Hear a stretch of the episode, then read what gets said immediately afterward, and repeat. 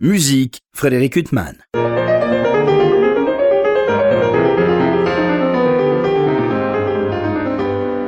Bonjour, Frédéric Huttman au micro. J'ai le plaisir de vous retrouver pour un nouvel entretien. Aujourd'hui, j'ai le plaisir d'avoir trois invités, les trois membres du trio Métral. Alors, on va commencer par vous, Victor Métral, bonjour. Bonjour Frédéric. Nathan Mirdel, bonjour. Bonjour Frédéric. Et Laure-Hélène Michel, bonjour. Bonjour. Alors, vous êtes respectivement pianiste, violoniste et violoncelliste de ce trio. Et c'est à l'occasion de la parution d'un disque absolument magnifique que j'ai le plaisir de vous recevoir. Un disque consacré à deux compositeurs euh, français euh, et deux trios euh, majeurs du répertoire français, Mhm. Chausson et Ravel, euh, pour la Dolce Volta. Un disque euh, dont vous avez réalisé une partie du texte, puisque c'est l'interview de votre trio qui constitue le, le texte qui Oui. l'accompagne. Qu'on a fait avec Stéphane Friedrich. Et vous donnez une réflexion très intéressante parmi d'autres, entre autres ce qui sépare ces deux trios. Vous dites c'est forêt. C'est la, musique de forêt qui sépare en quelque sorte le- les années 1880 euh, de Chausson et 1914 euh, trio de Ravel et c'est euh, la musique de forêt, les chefs-d'œuvre de forêt. En effet, Forêt, et on aurait pu aussi ajouter Franck en fait, parce que le passage de ces deux compositeurs a radicalement transformé la musique française, à notre avis. Il y a eu un avant et un après dans le sens où les couleurs, le langage, les structures ont changé. Euh, dans Chausson, on a quelque chose de très théâtral avec énormément de, parfois de violence, un cocktail d'émotions assez extraordinaire et une densité d'écriture qui est euh, surtout au piano, forcément, où euh, la partie est très très exigeante. Et on disait d'ailleurs tout à l'heure que la partie était exigeante, mais que finalement c'était beaucoup ça la partie des cordes était récompensée. Mhm. mais euh, et, et après euh, après ce, ce trio et donc euh, le passage avec le langage de César Franck et de Gabriel Fauré qui ont transformé le paysage français vient Maurice Ravel, qui est l'élève de Gabriel Fauré justement, et qui, avec son apprentissage, sa sensibilité également, son exigence et, son intelligence d'écriture, euh, a lui tout seul et avec euh, aussi ses contemporains avec Debussy, euh, créé euh, des couleurs, des ambiances absolument extraordinaires et qui sont propres à la musique française du XXe siècle. Alors Laure-Hélène Michel, va euh, se tourner vers vous. Vous êtes la violoncelliste du trio. Vous Tout êtes euh, entrée en 2021 dans ce trio. Ouais. Euh, pour justement évoquer le trio de Ravel, on a l'impression bon, que tout- toutes ces œuvres sont éminemment difficiles, mais pour le violoncelle, Oui. la partie souvent, c'est dans les aigus, enfin, on sent que votre instrument est mis euh, à une épreuve encore Ouais, plus difficile que d'habitude. C'est redoutable et en même temps, c'est vraiment très très bien écrit. C'est-à-dire que la partition est très très très précise. Il indique tout. Bah, comme toujours Euh, Comme Ravel. toujours. C'est très subtil, c'est- très ciselé. hein, euh, voilà. Donc euh, après, ouais, ça, ça demande beaucoup beaucoup de travail personnel. Parce que c'est c'est vrai que tous les trios au violoncelle ne sont pas d'une difficulté technique comme, euh, comme ce trio-là. Mais euh, voilà, oui, ça demande beaucoup de travail. C'est très demandant. Donc vous, vous avez intégré donc ce trio métral. Il a été créé il y a plusieurs années par euh, trois membres de cette famille métrale. Aujourd'hui, Victor, euh, vous êtes euh, le membre originel de ce trio. Donc il avait été créé en quelle année, rappelez-moi On a toujours joué ensemble avec mon frère et ma sœur depuis que Justine a, a 9 ans en fait. Donc il a, le trio métral a presque 15 ans. Donc euh, voilà, enfin le, et, le- et donc, le nouveau trio métral a juste un an. Un an, et Laure-Hélène puis, et, euh, Nathan. Voilà. alors, et, Marianne, vous êtes euh, entrée, euh, Laure-Hélène, vous êtes entrée en 2021 et Nathan, vous, êtes entré en 2022. Comment ça se passe, euh, Laure-Hélène, quand on intègre euh, un trio comme ça, où il y a, qu'il y a déjà un répertoire constitué C'est une littérature que vous connaissiez? Oui, tout à fait. Bah, en fait, moi, euh, l'histoire rigolote, c'est que j'ai fait du trio en famille, parce que j'ai deux sœurs qui sont violonistes et pianistes. Oui. Et donc, on s'est arrêté de jouer ensemble, pour le coup, il y a déjà quelques années. Excusez-moi de vous euh, interrompre, c'est intéressant, c'est fratrie où on a l'impression que Oui. tout a été conçu pour faire du trio. euh. Oui, bah, c'est rigolo, et avec deux Comme parents pianistes. oui. Voilà, donc euh, nous, pareil que, pareil que toi, Victor, avec tes frères et sœurs, on a toujours joué ensemble. Et donc, oui, c'est un répertoire que j'ai quand même beaucoup exploré. euh, Mais quoi, Haydn, Beethoven bah, euh, un peu tout, Beethoven, euh, Haydn, les Russes même, hein, Tchaïkovski, Rachmaninoff, euh, Shostakovich évidemment, les Mendelssohn, les Beethoven, voilà. Donc vraiment, on, avait, on avait beaucoup travaillé. On était dans la classe du trio Vanderer à Paris. Donc voilà, on avait. J'ai monté le répertoire de trio en violoncelle. Donc voilà. Et comment ça marche quand on arrive dans un trio comme ça? Ben quand tu m'as appelé, déjà, j'étais super contente parce que je me suis dit, bah chouette, refaire du trio. J'avais adoré. Puis moi, mon truc, c'est vraiment la musique de chambre. Donc voilà, je me suis, je me suis insérée dans ce trio avec grand plaisir. Ça a été très fluide, hein. franchement, j'ai été très bien accueillie. De toute façon, il faut que ce soit fluide parce que sinon ça peut pas fonctionner. Ah voilà, c'est ça. Puis nous, euh, on est vraiment très, enfin, c'est important pour nous que le côté humain soit, soit là parce que sinon c'est pas possible de travailler quoi. Donc vous, vous êtes une chambriste euh, corps et âme. et, vous, euh, Nathan Mirdel, vous, vous, partagez votre vie entre la musique de chambre et la musique d'orchestre, puisque vous êtes un des violons solos de cette phalange prestigieuse qu'est l'Orchestre Philharmonique de Radio France. Euh, donc violon solo, c'est quand même très particulier. C'est un travail euh, au sein de l'orchestre, mais en même temps vous faites intercession avec le chef. Euh, enfin, il y a beaucoup de choses. Oui, tout à fait. Il y a également. C'est une part non seulement musicale, mais psychologique aussi. Oui, il y a énormément de contacts humains à avoir. À mon avis, et d'après l'année d'expérience que j'ai jusque maintenant, on a aussi forcément les solos à jouer. J'ai eu énormément de chance parce que depuis mon arrivée, on a eu dans la programmation ainsi par les Zarathustra une vie de héros, Sherazade. Sherazade, oui, on pense toujours à Sherazade. Forcément, oui, un, des grands solos qu'on travaille pour les concours et que j'ai eu le, bonheur de jouer en concert euh, la semaine dernière. D'ailleurs, c'est une musique, c'est un tube, mais à chaque fois qu'on l'écoute, c'est un tel bonheur, cette musique tellement bien écrite, euh, Rimsky-Korsakov. C'est ouais, c'est magnifique, c'est extraordinaire. Et forcément, c'est la, la part belle est au violon, oui. Mais vous vous retrouvez aussi au cœur de l'orchestre, euh, en fait. C'est pas seulement, c'est justement cette alternance de solo et du fait d'être à la tête du pupitre et puis. Euh, ouais, c'est. Vous avez un rôle central, euh, mais en même temps. oui, un rôle aussi. Diplomatique. Aussi diplomatique, tout à fait, extra musical. et ouais, c'était un apprentissage passionnant. Euh, et, je m'épanouis pleinement à l'orchestre et également au trio. Dans le trio.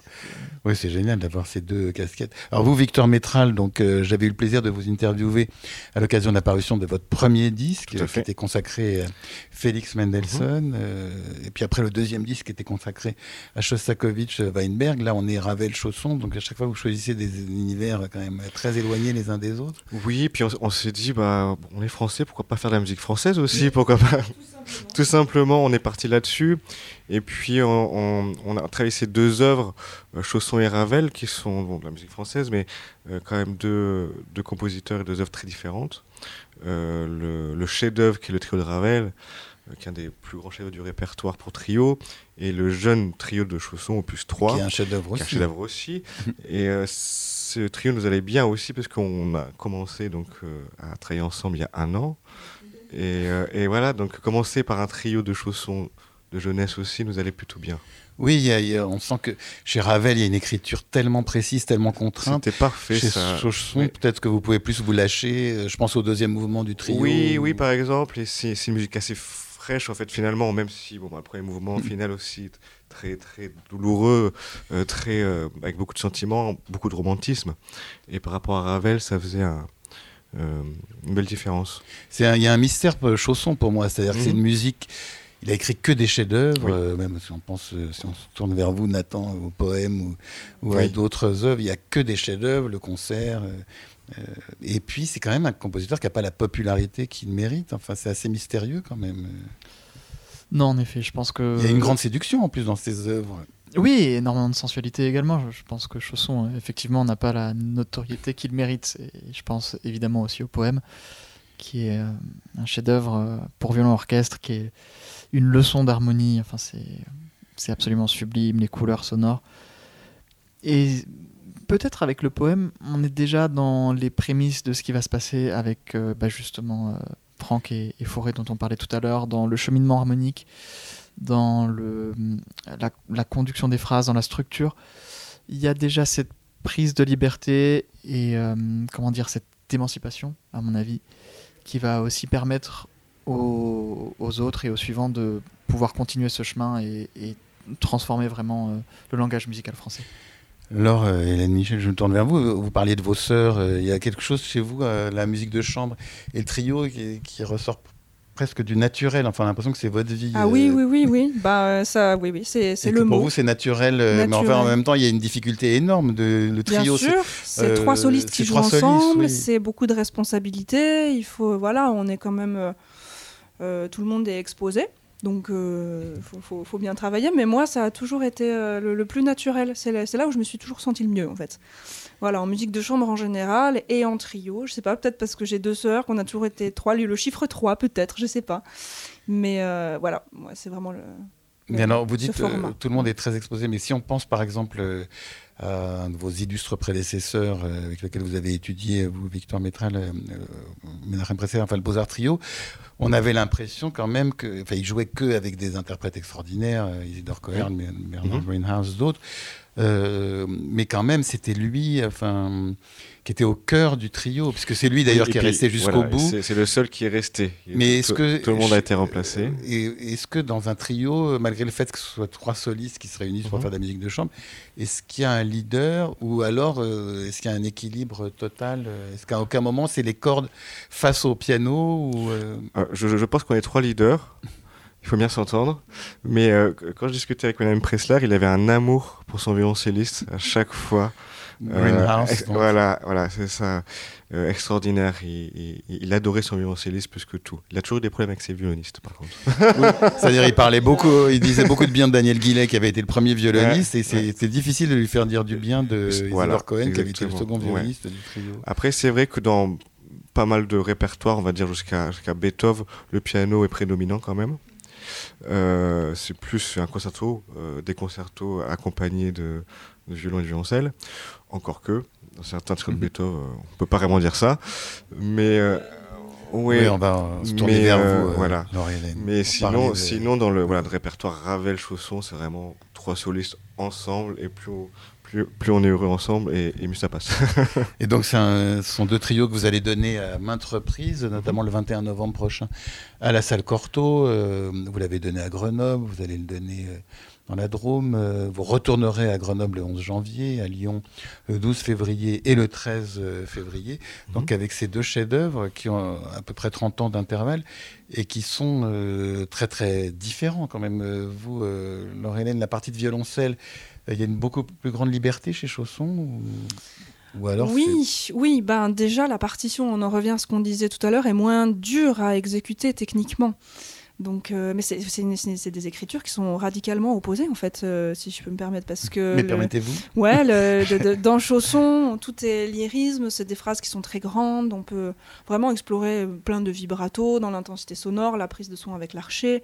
Voilà, il faut donner énormément d'intensité, de puissance sonore également, parce que la partie de piano est quand même très fournie. Donc euh, voilà, c'est un son qui participe à un son commun, en fait. Alors que dans Ravel, il y a vraiment plus d'intervention un peu isolée, d'individualisation, une très très grande pureté dans l'intonation, dans le son.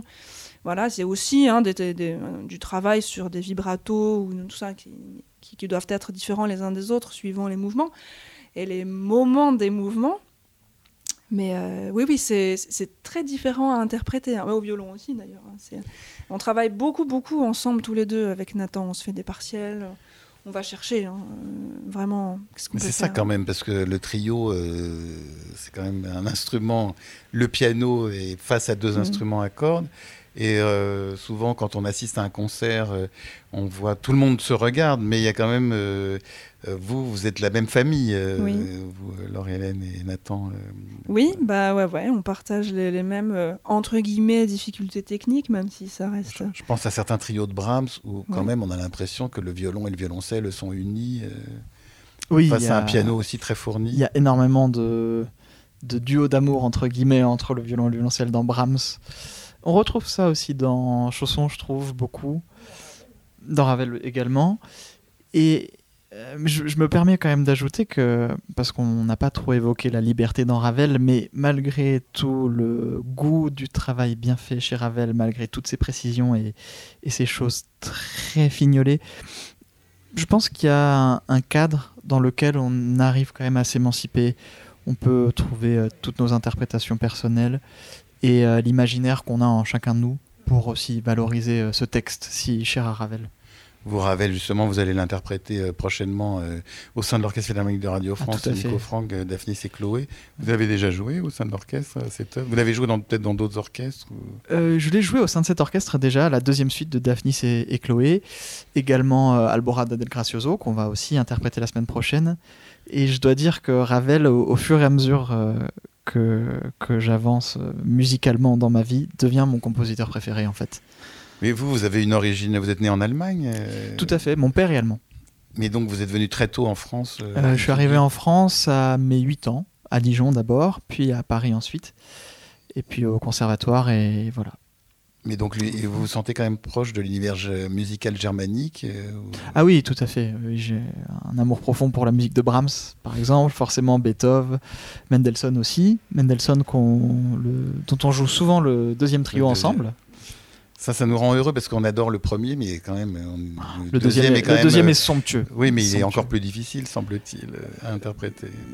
Je sais pas, le premier est aussi Oui, tout est très délicat. Mendelssohn, de toute façon, est rarement facile, mais, mais ce deuxième trio, oui, il, a beaucoup de difficultés, mais euh, voilà, ça, ça doit sembler facile déjà, premièrement, et puis c'est c'est tellement beau que voilà, ça en vaut tous les efforts. Donc vous, Victor, euh, vous êtes à l'origine de ce trio euh, métral avec euh, votre frère et votre sœur. Donc vous vous êtes retrouvé avec deux musiciens qui étaient différents de la formation Mhm. initiale. L'une, Laurelène Michel, arrivée en 2021 et vous, Nathan Mirdel, est arrivé en 2022. Ça veut dire que vous avez rebâti un répertoire euh, que vous jouiez avec votre frère et votre sœur, euh, et puis avec, dans lequel vous aviez certaines habitudes. Et là, vous voyez arriver deux musiciens Mhm. avec lesquels il y a une connivence, une amitié Mhm. et des liens musicaux, mais qui sont quand même très différents. Oui, c'est vrai que j'ai- retravaillé en fait des œuvres que je travaillais depuis 10 ans et que j'ai- jouées une centaine de fois. Euh, parce que quand on joue avec, avec les mêmes personnes pendant 10 ans, et ben on prend des, Et des puis un frère et une sœur. Il y a un, frère et une sœur. Il y a, donc, il y a en à la fois une facilité et une difficulté aussi. euh, euh, en, tout, en tout cas, sur scène, euh, il n'y avait pas de difficulté. C'était vraiment. euh, on, allait de, on, a- on avait le même souffle, on respirait en même temps. Donc donc c'était très simple. Le, le- le travail qu'on a, qu'on a fourni en, en 9 mois, on va dire 10 mois, a été très intense et très intéressant pour moi aussi, parce que j'ai vraiment redécouvert et de jouer avec, euh, bah, avec différents musiciens, ça, ça m'ouvre aussi beaucoup l'esprit. Donc euh, j'ai redécouvert les œuvres. Ouais. Alors comment vous construisez le répertoire? Parce que là, euh, il y a ce disque Chausson Ravel, vous allez donner ce répertoire dans maintes concerts qu'on a évoqués, Mhm. mais comment vous décidez de dire, bah, là, on va travailler tel le trio de Beethoven, Dvorak, Brahms par amour de l'œuvre. Oui, mais vous, vous appartenez à une formation qui vous donne beaucoup d'amour, parce que Oui. des chefs-d'œuvre pour euh, trio, ça manque pas. Ah, Mais, et c'est- pour, et c'est pour ça que on a commencé avec Chausson Ravel, mais on ne joue pas que ça. On joue aussi au- du Beethoven, du Mendelssohn, du Haydn, euh, Shostakovich. Euh, je vais passer le micro à Nathan. Il- Nathan, il a- oui. il a- il- il- Qui voudrait parler répertoire. C'est ça qui est dramatique, c'est qu'on est obligé de faire des choix en fait. C'est ça qui est triste parce qu'il y a Oui, c'est un centaines de- En même temps, ce répertoire euh, pour trio, c'est assez étrange parce que euh, donc il commence avec Haydn, euh, comme le répertoire de quatuor, le répertoire symphonique, euh, avec des chefs-d'œuvre. Même si euh, Laure Hélène, euh, je me tourne vers vous, la- le violoncelle a une part euh, moindre que les chefs-d'œuvre ultérieurs de la littérature. Enfin, je sais pas ce que vous pensez. Enfin, les trios Oui. de Haydn, j'ai une passion, mais c'est pas. Mais pas- en vrai, moi, je fais partie de ces violoncellistes qui aiment beaucoup, Beaucoup faire Haydn. ça quand même. Mm. Franchement, euh, il y a une part de plaisir et d'intérêt euh, dans l'harmonie. Puis on construit une basse, on construit quelque chose. C'est vraiment, nous, on adore faire ça, les violoncellistes. Donc euh, après, oui, c'est sûr que c'est aussi tellement un plaisir de jouer une belle phrase au début d'un trio de Brahms Vous parliez de Tchaïkovski tout à l'heure. Dans le deuxième moment, ça manque pas. Euh, euh, non, non, ça manque pas. Et le violoncelle a vraiment euh, été utilisé beaucoup à cette période romantique. Et, voilà, ça, tout s'est développé. Donc euh, voilà, c'est des plaisirs qui sont très différents. Et moi, je suis contente de pouvoir faire les deux, en fait, euh, vraiment honnêtement. Donc, euh, En même temps, c'est étrange. Enfin, je- vous, vous avez quelque chose à ajouter Oui, je vais Victor juste dire que c'est vrai que le, le dernier Haydn est, est beaucoup plus intéressant pour violoncelle. On, on voit le- la différence entre ces premiers trios où vraiment la basse c'est juste une basse continue quoi. Tu- on double le, violoncelle- le, le pi- le piano, la main gauche du piano. Et ces derniers trios, euh, le violoncelle a quand même une partie beaucoup plus fournie. Ouais. En même temps, une des caractéristiques du trio, ce qui est quand même assez intriguant, c'est qu'il y a cet âge d'or, euh, commence à Haydn euh, jusqu'à la fin du 19e, si on regarde certains compositeurs du 20e, euh, comme Schoenberg ou d'autres, vous Mhm. ont pas donné de littérature euh, pour le non. trio. Il y a eu toute une. maintenant, ça revient, le trio. Donc, c'est quand même une formation qui est très attachée à une forme de romantisme. Mhm. Quand, quand on pense trio, on pense bien sûr à Schubert, Schumann, Oui. Brahms, Dvorak, Mhm. euh, Beethoven euh, et d'autres. Et puis après, c'est un peu. Il y a, bon, vous parliez de Shostakovich ou Weinberg, euh, mais au XXe siècle, euh, les chefs-d'œuvre pour trio, c'est quand même plus rare. C'est assez étonnant. Cette... Oui. Ravel, je l'ai oublié, 1914. Mm. Et vous voulez ajouter quelque chose Le 20e, c'est effectivement le, le siècle où les, comment dire, les formations traditionnelles sont aussi remises en question. Donc, ce qui explique euh, un, un peu moins de productivité en trio, en, en quatuor à cordes aussi, malgré la présence de la nouvelle école de Vienne avec Berg, forcément? Oui, quand même, Berg, Quand même. Schoenberg, Webern, il y a quand même qui ont créé voilà, des, des quatuors euh, magnifiques. Le trio, c'est vrai qu'il a eu une période où effectivement la, la production a baissé. Je pense que ça revient aussi maintenant beaucoup avec le répertoire actuel, ce qui est une grande chance pour nous et aussi un énorme défi à relever. Et bien en effet, c'est sûr que quand on pense au trio, on pense en premier lieu au romantisme. Euh, même si dans les trios de Shostakovich, alors forcément l'époque est complètement différente, mais on retrouve cette forme de nostalgie aussi, d'état d'esprit romantique, sans parler de style romantique à proprement parler. Alors, on va parler cuisine maintenant. Comment vous travaillez? Alors, est-ce que vous vous dites, on va travailler telle partition, vous déchiffrez tous les trois, et puis après, chacun rentre chez soi euh, travailler sa partie? Ou alors, euh, comment ça se passe? Euh, Vous avalez des pages? Oui. Non, ça, ça- ça dépend en fait. Euh, moi, j'aime bien en fait lire une fois ensemble, Tous ensemble voilà, tous ensemble, pour voir un petit peu la direction qu'on veut prendre aussi. Et ensuite, bien sûr, le travail personnel est très important. Euh, et puis hein, ensuite, on, on répète ensemble. Vous faites aussi pas mal de partiels parce que c'est vrai que le bloc corde est très important par rapport au bloc piano. Moi, je travaille dans mon coin mes deux mains. et vous, le bloc corde pour la justesse, le vibrato, etc. Euh, et ensuite, on se retrouve euh, pour travailler dans- en détail. Ouais. Et alors, on va revenir à ce trio de Ravel. On a plus parlé du trio Chausson. Et donc, il a été composé juste avant la Première Guerre mondiale, 1914. C'est c'est quand même une musique sombre. On, on pressent quand même. euh, je sais pas quelle est votre vision. euh, Oui, bah, euh, c'était euh, un Maurice Ravel qui souhaitait partir à la guerre, qui euh, d'ailleurs, je il crois, est n'a- devenu ambulancier. il est devenu ambulancier. Oui, et, il a- euh, il, était, il était déclaré comme trop euh, chétif, je crois, pour, euh, pour Oui, le service. Pour, le combat. Donc euh, quelque part, lui, il pensait, il espérait quelque part, enfin espérait, il, pensait que ce serait sa dernière œuvre. On, retrouve un peu le côté posthume, en fait, euh, dans, dans l'esprit de, ce trio. Alors c'était pas le cas, mais euh, voilà, c'est euh, c'est- une musique qui est quand même très empreinte de, de l'époque dans laquelle elle a été écrite. hein. parce que voilà, à, la fin, on aime bien dire que c'est les, trompettes de, de la victoire. voilà, on peut inventer plein, plein de choses, mais Et comment ça se passe quand vous abordez une œuvre Vous le faites indépendamment de tout ce qui a. de- tout- les enregistrements qu'il y a pu y avoir, de ce que vous avez pu écouter, vous essayez de vous dégager de tout ça ou, ou Alors, à la vous- fois vous oui et non, parce qu'on on, s'inspire aussi forcément des grands enregistrements. Je pense notamment euh, au disque du trio Vanderer qui a fait un, un album Ravel Chausson qui est euh, assez extraordinaire et dans lequel euh, il y a énormément de sensibilité et forcément une grande qualité technique et musicale.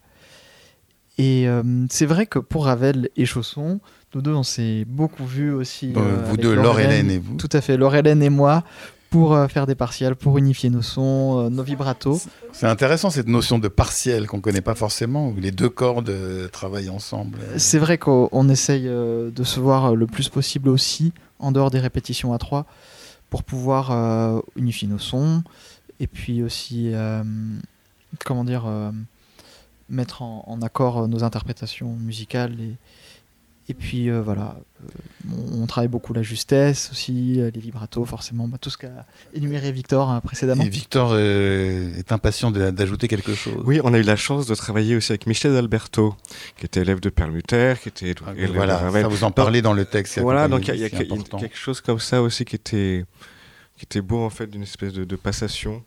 Et euh, voilà, ça nous a, ça nous a beaucoup aidé de, de jouer, de travailler ce trio avec, euh, avec Michel. Mais que vous disait-il Par exemple, c'est des, des choses très Et ben, précises oui, des, choses très des précises. images. Par exemple, bah, la différence entre Debussy et Ravel, ne jamais euh, euh, bah, bah, Debussy et Ravel. voilà. Oui, c'est ça. Euh, au niveau des pédales aussi, des choses très très précises que disait Ravel à Permuter. Vous, c'est une musique Ravel que vous jouez au piano seul euh, Oui, Victor oui, oui. Bah, j'ai beaucoup travaillé Ravel avec Michel, euh, d'ailleurs. D'Alberto, donc Ouais. vous êtes en droite ligne de Ravel via Perlmutter, Oui, via oui. Michel d'Alberto. Voilà. Et puis euh, Michel, euh, très grand pianiste de français et de musique française. Donc voilà. Oui, qui a laissé des enregistrements mémorables, Forêt aussi. euh. Et le trio de Forêt, vous ne le jouez pas encore euh, Non, on l'a encore jamais joué. Mais Oui. voilà, j'espère que j'espère que ça ne saurait tarder. Parce que ça aussi, c'est une œuvre d'importance. euh, c'est le dernier Forêt, je crois que même c'est sa dernière œuvre. euh. Euh, tout à fait. C'est sa dernière œuvre. Et Donc, elle est euh, elle est très puissante en héritage. un- Oui, pardon. Non, je vous en je vous en prie. Non, non, terminé. Euh, c'est c'est Fauré de toute façon est, un compositeur tellement spécial que c'est ce serait un crime de pas le jouer en fait. Vous jouez ces sonates pour piano violon euh, Euh, tout à fait. J'aurai le plaisir d'interpréter la première sonate pour euh, piano violon avec Michel d'Alberto d'ailleurs Ah en, oui. en janvier Dans quel contexte euh, dans le contexte du festival de Galway en Irlande et euh, avec euh, avec Michel et Laurelène on va également euh, interpréter le premier quatuor de Gabriel Fauré. Donc il vous manque un altis là. euh. Bah, je, je, je sais pas qui. euh, non, c'est pas. vous allez donner une version sans alto. euh. Voilà, sans, sans appeler. bon, ce n'est pas un appel à candidature parce que j'imagine que avec une telle affiche, euh, vous n'aurez pas de difficulté à trouver un altis pour compléter euh, ce premier quatuor dont le mouvement lent aussi est, est sublime. euh. Enfin, ça Ouais. manque pas de la littérature, les chefs-d'œuvre euh, dans la musique de chambre, euh, ça ne manque pas. Ah bah non, non. On a, on a beaucoup de choix, comme on disait tout à l'heure. On a de la chance. Mais votre cœur, Laure-Hélène, euh, là on parlait de chaussons Ravel, euh, a- vous avez des élans pour certains compositeurs en particulier Moi, moi, Ravel, hein. de toute façon, depuis toujours. Pour le Ravel. violoncelle, il écrit d'une manière qui... Ah bah, qui est très particulière, oui, encore Mm. une fois, qui utilise vraiment Mm. euh, tout ce qu'on peut faire sur un violoncelle. Et qui, euh, c'est du challenge. C'est vraiment du défi. Moi, j'adore ça. hein. Le quatuor, Donc, euh, vous l'avez joué Je l'ai joué quand j'étais euh, en études. Voilà, mais ça fait longtemps du coup. Oh, à vous voir, ça fait pas si longtemps. non, euh, pas si longtemps, mais euh, pas récemment en tout cas. Donc, euh, on va revenir à ce disque euh, Chausson Ravel euh, qui a été publié par euh, la Dolce Volta. Euh, donc, vous aviez fait, euh, Victor, euh, précédemment pour ce label, un disque consacré à- au trio de Shostakovich et Weinberg, donc un univers euh, totalement différent. quoi. Au concert, vous pouvez passer d'un univers comme ça, parce que là, effectivement, vous passez de Chausson à Ravel, qui sont deux univers très différents, mais enfin, Mhm. c'est- des œuvres que vous jouez déjà depuis un moment beaucoup ensemble. Et euh, comment vous construisez un programme de concert Est-ce que vous pouvez jouer des époques très différentes, des univers très éloignés? Oui, bah, je, me rappelle du, concert à la Fondation Sajar Polignac en juin dernier, où nous avons fait une première partie russe avec Rachmaninov et Shostakovich. Deuxième partie Ravel, qui a très très bien marché. Ça marchait bien. Ça marchait euh, très bien. Alors du coup, c'est deux mondes différents. Il faut vraiment qu'on, acteur studio, on change de, on change de déguisement entre, entre les deux parties. bon, c'est bien, Rachmaninov, vous choisissez des parties de piano euh, simples. Toujours. Enfin, de toute façon, dans l'univers du trio, euh, je vois pas de partie Oui. simple. non, mais, non, et puis il y a une note, euh, mieux je me sens. hein. Mais alors, oui, ça, c'est une réflexion intéressante parce que parfois, on, on- on voit des musiciens, puis on se dit que finalement, le plus difficile, euh, parce que vous avez tellement travaillé techniquement les Mhm. mouvements rapides, qu'on se dit qu'après tout, le plus difficile, c'est le mouvement lent. euh. Toujours. oui, oui. Mais oui, parce qu'en fait, il faut, il faut construire aussi une, Une ligne. Ah oui, euh, un, un- un univers à, tous les trois, qu'on qu'on ressente la même chose tous les trois sur le moment. Et, et, et- et le passer au, pu- au- au public, on peut se cacher devant rien, la vitesse, la, la virtuosité, finalement.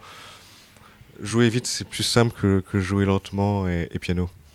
Laure Hélène, euh, me tourne à vous en tant que violoncelliste, puisque euh, le, le matin, euh, quand vous vous mettez à travailler, avant de travailler la littérature pour violon, la musique de chambre, est-ce qu'il y a des œuvres que- vers lesquelles vous revenez tout le temps euh? Les suites de Bach. Ben voilà. Les suites de Bach. J'ai jamais rencontré un ou une violoncelliste Mais il y a tout dans cette musique en fait. autre chose que les suites de Bach. Ah mais direct et sans réfléchir. Bah d'ailleurs hier avant le concert, euh, c'était une, une demi-heure 40 minutes de, de suite de De Bach suite en de fait. Bach. C'est il y a tout dans cette musique. Et alors vers lesquelles les six euh, Les six, ouais. Vous avez une passion J'ai euh, beaucoup d'affection pour la première et pour la cinquième. Voilà, c'est très personnel, mais. Bah non, mais de toute façon, il n'y a que des chefs-d'œuvre, donc Oui, euh, oui, limite, pas vous prenez pas de grands risques. Mais tout, hein. Mais vous parlez de la cinquième, ouais. euh, justement, et on, on s'éloigne un peu du trio, mais quelque chose qui m'a toujours étonné, c'est euh, sur quoi tient la sarabande de la cinquième suite, qui pour nous était Ouais. un mystère et d'une beauté incroyable et suscite une émotion Oui, c'est dingue. incroyable, Oui. alors que ça n'a l'air de reposer que, sur que quelques notes. Quatre euh, ou cinq notes, mais comme disait Victor, ce qui est plus dur, en fait, c'est de jouer. Enfin, c'est du dépouillement, en fait. Cette musique, c'est de la, de la pureté. Donc, euh, quand on réussit, je pense, à abandonner euh, tout ego, c'est pas facile, mais quand ça semble euh, pas être votre caractéristique. euh, Je sais pas, Votre amour de la musique de chambre euh, En tout cas, euh, trahit votre absence d'ego. Peut-être, je sais pas. Mais en tout cas, que je pense que quand on veut jouer cette musique, euh, il y a cette notion-là de, de- de transcendance de l'ego. Enfin, de- d'abandonner ou de, comme disait Anne Kefelec, de laisser l'ego à la porte. Voilà. Et de, de- de- de- de toucher à cette essence pure, dans la simplicité, en fait. Laisser l'ego à la porte quand on est violon solo d'un grand orchestre comme l'Orchestre Philharmonique de Radio France. C'est pas facile, pas- hein vous vous retrouvez euh, au sein d'une centaine de musiciens et vous êtes le dernier à arriver, que vous serrez la main du chef d'orchestre euh, et que vous avez peut-être une partie de soliste euh, au milieu. C'est compliqué aussi. Mm. Je pense que c'est essentiel dans Tout ces cas-là, justement, de de laisser l'ego euh, dans les loges. C'est encore plus essentiel. Parce que justement, il faut, à mon avis, toujours euh, essayer de rester humble vis-à-vis de la musique qu'on s'apprête à interpréter et rester humble aussi vis-à-vis de, de ses collègues, du chef. Et, et je, je pense que c'est essentiel pour ne pas être aveuglé par, Par tout ce qu'il y a, soit, par tout qui ce qu'il y a ressort autour et tout ce, tout qui peut euh, potentiellement ressortir. Mais voilà, c'est Eh ben, pas toujours simple, mais en tout cas, c'est nécessaire. eh ben, c'est sur cette humilité qu'on va se terminer cet entretien. Je rappelle donc la parution de ce disque, euh, votre trio, trio Métral, euh, Laure-Hélène euh, Michel, Nathan Mirdel et Victor Métral. ce disque qui vient de paraître pour la Dolce Volta avec une série de concerts, dont un concert pour les Parisiens le 21 novembre prochain dans cet écrin idéal pour la musique de chambre qu'est la Selle Corto. Il me reste à vous remercier tous les trois d'avoir été mes invités. Merci à vous. Merci. Merci Frédéric. Pour illustrer cet entretien avec les membres du trio Métral, je vous propose d'écouter ce trio interpréter le trio d'Ernest Chausson. Je vous souhaite une très belle écoute de ce chef-d'œuvre de la fin du 19e siècle. Une bonne fin de soirée sur RCJ.